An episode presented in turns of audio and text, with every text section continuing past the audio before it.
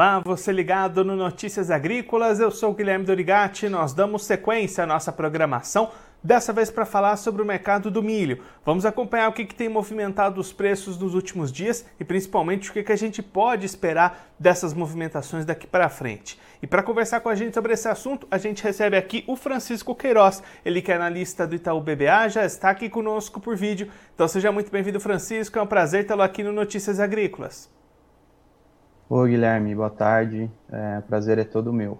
Francisco, a gente veio de um mês de maio com grande pressão de queda nos preços do milho aqui no Brasil, mesmo com a colheita começando muito lentamente ainda. Agora em junho, essas atividades devem se expandir para o restante das áreas. O que, que a gente pode esperar para os preços do milho nesse mês? Tem mais pressão vindo por aí?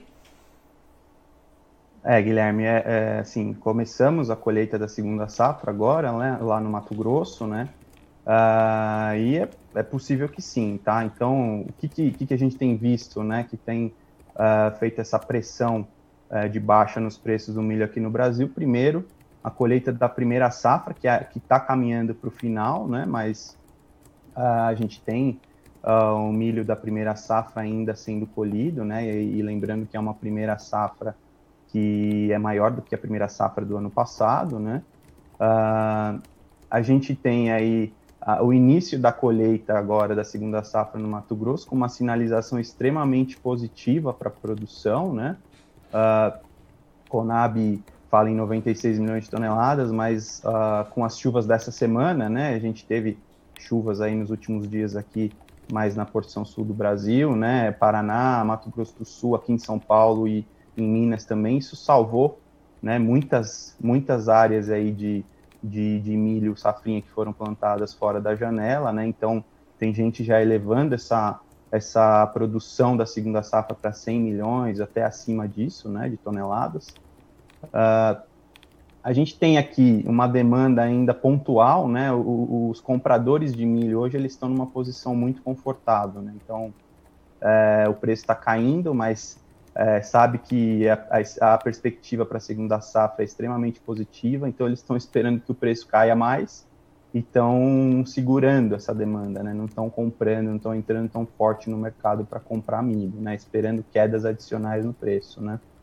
E mais recentemente, o que mexeu no mercado também foi uh, esse movimento de queda mais forte lá em Chicago, né? É, por conta de um plantio acelerado nos Estados Unidos, né? em maio o clima ele foi favorável a esse avanço do plantio nos Estados Unidos, né? Então a gente tem já o plantio de milho caminhando para o final, né? Lá, lá, nos Estados Unidos, né? Uh, junto com a perspectiva, né? De boa safra americana é, por conta da, da, desse quadro climático, né? De transição da laninha é, com mais de 90% de chance de um El Niño atuante durante o segundo semestre, né? Então, acho que todos esses fatores é, é, combinados, né, é o que vem pressionando aí uh, uh, os preços do milho aqui no Brasil. Né? E aí, Francisco, com esse cenário de colheita começando, esse milho da segunda safra chegando aí no mercado, essa tendência de baixa deve se manter para esse mês, pelo menos para junho, julho? Ah, Guilherme, olha, eu acredito que sim, tá? Assim, só o fato da colheita estar tá entrando no mercado já é um fator é, natural, né, de, de pressão aí para os preços, né? Então, quando a gente fala de uma colheita de uma super safra, né, acho que isso acaba sendo um fator adicional aí, né? Uh, a gente sabe também que tem bastante milho ainda para ser comercializado, né? Uh, tem toda a questão de falta de espaço para armazenamento, né? Por conta da, dessa super safra também de soja, né, que nós acabamos aí a colheita agora recentemente, né, e, e tudo isso vai colocando, acho que uma pressão adicional no mercado, né, o que uh, pode pode resultar em mais queda de preço, tá? A gente vê os futuros quando a gente olha para B3, né, num movimento de queda também, muito refletindo o que está acontecendo no, no mercado físico também, uh, refletindo a paridade de exportação, né, que ainda é, mostra queda para o segundo semestre, né?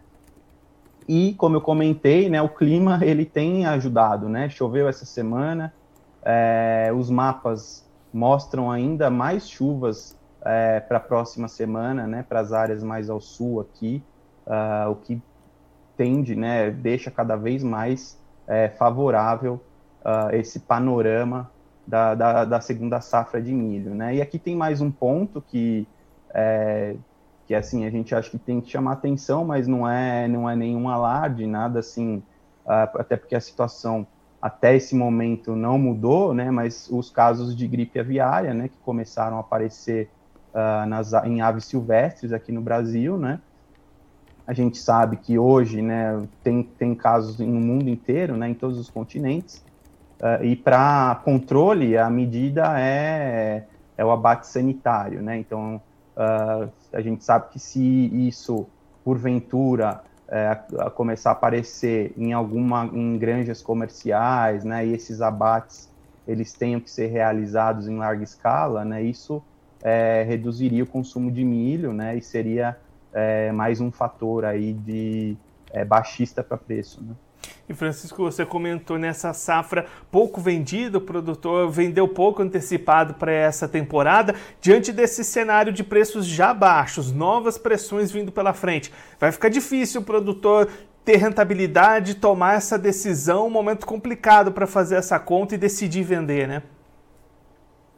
É verdade, Guilherme. Tá, assim, então, o cenário, infelizmente, para o produtor, né, ele, ele virou, né, assim, uh, eu acho que para a gente falar de rentabilidade, né, a gente tem que falar de custo e de, e de preço, né? Então, custo, uh, a gente sabe que essa safra de milho agora, é, que tá, começou né, a ser colhida agora, ela foi plantada com os custos formados lá atrás, né, custos altos de produção, em um dólar mais caro, né? Então, a gente teve uma, um grande impacto né, no custo é, por conta do aumento dos preços dos fertilizantes, né, em decorrência lá do conflito é, no Mar Negro, né, entre Rússia e Ucrânia, e a gente teve também aumento do, no preço dos defensivos, né, por, por problemas na China, e isso aí acabou impactando fortemente os custos, né, os custos subiram bastante em relação à safra anterior, né. E agora os preços cederam, né, diante desse cenário aqui que a gente comentou, né, e o dólar também caiu, né? Isso é, vai é, impactar a margem do produtor, né? Impactar negativamente. Né? Então, quando a gente olha para as duas safras anteriores, mas é, que também não, a gente não pode levar muito como parâmetro, né? Que foi, foram safras de, de margens excepcionais, né? Os preços subiram por vários fatores, né? Guerra, é, pandemia, né, enfim, quebras de safra, né, e os custos estavam mais baixos, então as margens foram excepcionais, né. E agora o, o cenário é o oposto, né, a gente tem é, custos altos, uh, preços baixos e isso é, impacta, é impacto direto na margem, né. E Francisco, a gente comentou, né, todo esse cenário negativo que já passou, essas expectativas negativas que ainda continuam permeando esse cenário? Existe algum fator que possa aparecer de repente para mudar um pouquinho ou é um cenário negativo já meio que consolidado? É, Guilherme, assim, eu acho que algo que possa vir a ajudar o, o cenário de milho, é, seja aqui no Brasil, seja é, no, em Chicago, né, é, é, o clima, tá? Assim, o, aqui no Brasil a gente teve algumas áreas aí mais na região sul aqui do Brasil, né? Paraná, Mato Grosso do Sul, São Paulo, que foram plantadas fora da janela é, que é considerada ideal para o plantio do milho segunda safra, né? Por conta de um atraso é, na colheita da soja também, né? Então a, a, o atraso na colheita da soja acabou atrasando o plantio do milho segunda safra.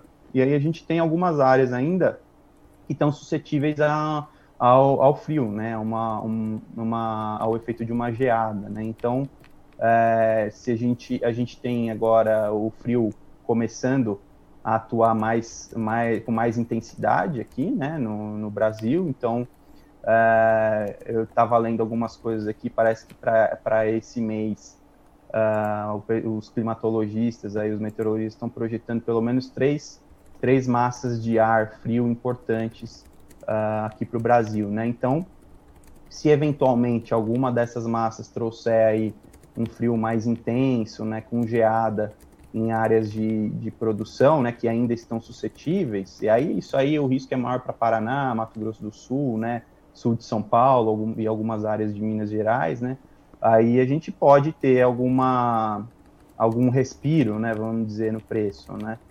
E o outro ponto seria uma, uma mudança é, do panorama da safra americana. Né? Então, uh, a gente está caminhando para o final do plantio né, da, da, safra americana de milho.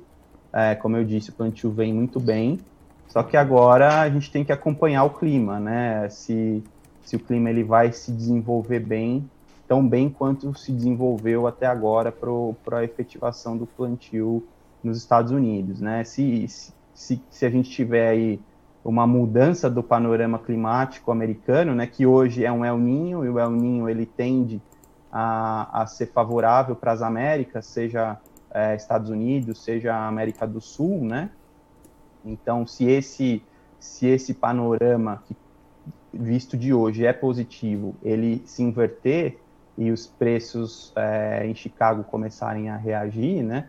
Aí a gente, aí a gente vai ver um quadro um pouco melhor aqui dentro também. Francisco, você comentou agora há pouco a questão da paridade de exportação. Esse é um ponto importante para a gente tocar também antes da gente encerrar. O que a gente pode esperar para as exportações brasileiras? Essa redução de preços pode ajudar a mais países virem buscar milho aqui no Brasil? As expectativas são boas? O que a gente pode esperar dessa exportação daqui para frente? Sim. É, Guilherme, a gente está bem otimista tá, com, a, com a exportação de milho do Brasil uh, e os órgãos oficiais também, né? Então a gente tem um Conab projetando em 48 milhões de toneladas para essa safra, né? 22, 23, o SDA fala em 53 milhões de toneladas, né? O que o que levar, levaria o Brasil à, à, à liderança, né? Nas exportações mundiais de milho, à frente é, inclusive dos Estados Unidos, né, que, que é o, o maior produtor global de milho, né, Uh, isso tem um motivo, né? A gente teve até, até 2019 a China era um país que importava ali 5, 6, 7 milhões de toneladas de milho por ano. Lembrando que a China é o, é o segundo maior produtor né, global de milho. E aí, a partir de 2019, uh, com o, evento da, da peste suína africana lá, né, muito grave, que dizimou o rebanho suíno deles, eles tiveram que mudar a forma de produção né, de, de suínos e passaram ah, para uma produção de, de, de, porco mais tecnificada, né? Então, é, que passou a consumir mais ração e, portanto, mais grão, né? Então, a China passou aí a importar coisa de 20, 25 milhões de toneladas de milho por ano, né? E o segundo ponto, que aí sim é, beneficiou o Brasil, foi uma questão regulatória, né? No final do ano passado, a China liberou a importação de milho transgênico, né? É, e hoje a gente é, já tem aqui no Brasil mais de 400 plantas habilitadas, né, para embarcar milho é, para a China, e a China é também atualmente um destino importante para o nosso milho, né? Então a gente tem um otimismo muito grande com, com as exportações, tá?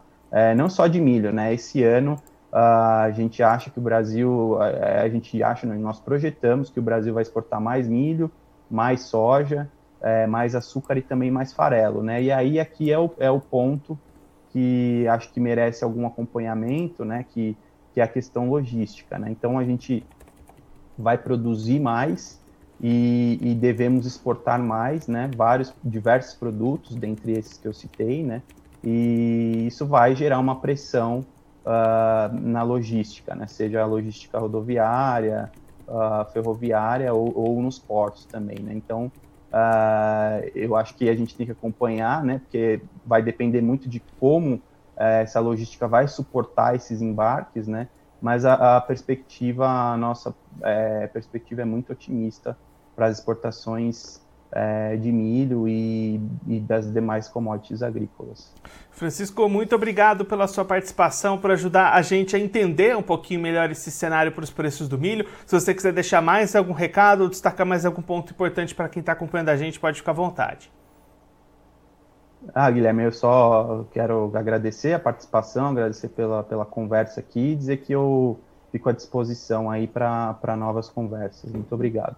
Mais uma vez, obrigado, Francisco. A gente deixa aqui o convite para você voltar mais vezes, a gente seguir acompanhando os desdobramentos e essas influências dos preços do milho aqui no Brasil. Um abraço, até a próxima. Um abraço, obrigado. Esse, o Francisco Queiroz, ele que é analista do Itaú BBA, conversou com a gente para mostrar o que, que tem influenciado os preços do milho neste momento aqui no Brasil. A gente terminou o mês de maio bastante negativo para as cotações. Por exemplo, os preços na Bolsa Brasileira B3 recuaram cerca de 14% ao longo do mês de maio. E aí, com a entrada de junho, também a entrada do começo da colheita da segunda safra brasileira, a perspectiva é de mais pressão negativa para os preços do milho aqui no Brasil. O Francisco até citando as expectativas de mais de 100 milhões de toneladas colhidas somente nessa segunda safra, tudo isso chegando ao mercado, aliado a um cenário de pouco espaço para armazenagem, poucas vendas já fechadas para essa segunda safra, tudo isso tende a pressionar mais os preços, inclusive os próprios consumidores deste milho aqui do Brasil têm saído do mercado neste momento, mesmo com preços baixos, apostando em novas desvalorizações. Todo esse cenário deve manter essa pressão negativa para os preços do milho aqui no Brasil. Expectativas positivas, por outro lado, para as exportações. Francisco destacando aqui uma boa demanda internacional, especialmente da China, vindo buscar esse milho brasileiro. Então, conforme a colheita for acontecendo e esse milho for chegando aos portos, a expectativa é que as exportações também vão aumentando e aí talvez até batam recordes, pode superar os Estados Unidos e o Brasil se tornar o principal país exportador de milho nesta temporada. Esse é o lado positivo dessa situação de preços baixos que a gente deve continuar acompanhando, pelo menos entre junho e julho, conforme essa colheita for acontecendo, esses novos volumes forem entrando no mercado. Agora, antes da gente encerrar, vamos verificar como é que estão as cotações do milho neste momento nas bolsas, começando pela bolsa de Chicago, a CBOT aí na tela, milho subindo lá em Chicago, contrato julho 23 valendo 6 dólares e 3 cents o bushel, alta de 11,25 pontos, setembro 23 valendo 5 dólares e 31 cents o bushel, alta de 6,75 pontos, dezembro 23 valendo 5 dólares e 38 cents o bushel, alta de 8 pontos, e o março 24 valendo 5 dólares e 47 cents o bushel, alta de 7,75 pontos. Agora a Bolsa Brasileira B3, cotações de campo misto e poucas movimentações nesta sexta-feira. Julho 23 valendo R$ 54,40 a saca, queda de 0,37%. Setembro 23 valendo R$ 58,76 a saca, queda de 0,07%. Novembro 23, valendo R$ 61,40 a saca, alta de 0,26%. E o janeiro 24, valendo R$ 63,66 a saca, queda de 0,05%. Agora eu vou ficando por aqui, mas você aproveite para se inscrever no canal do Notícias Agrícolas no YouTube. Por lá você pode acompanhar os nossos vídeos, as nossas entrevistas. Também deixe o seu like, mande a sua pergunta, o seu comentário. Interaja conosco e com a nossa programação. Você também pode clicar no sininho, assim você ativa as notificações e fica sabendo de todas as novidades do Notícias Agrícolas. Eu vou ficando por aqui, mas a nossa programação volta daqui a pouquinho. Então continue ligado no Notícias Agrícolas.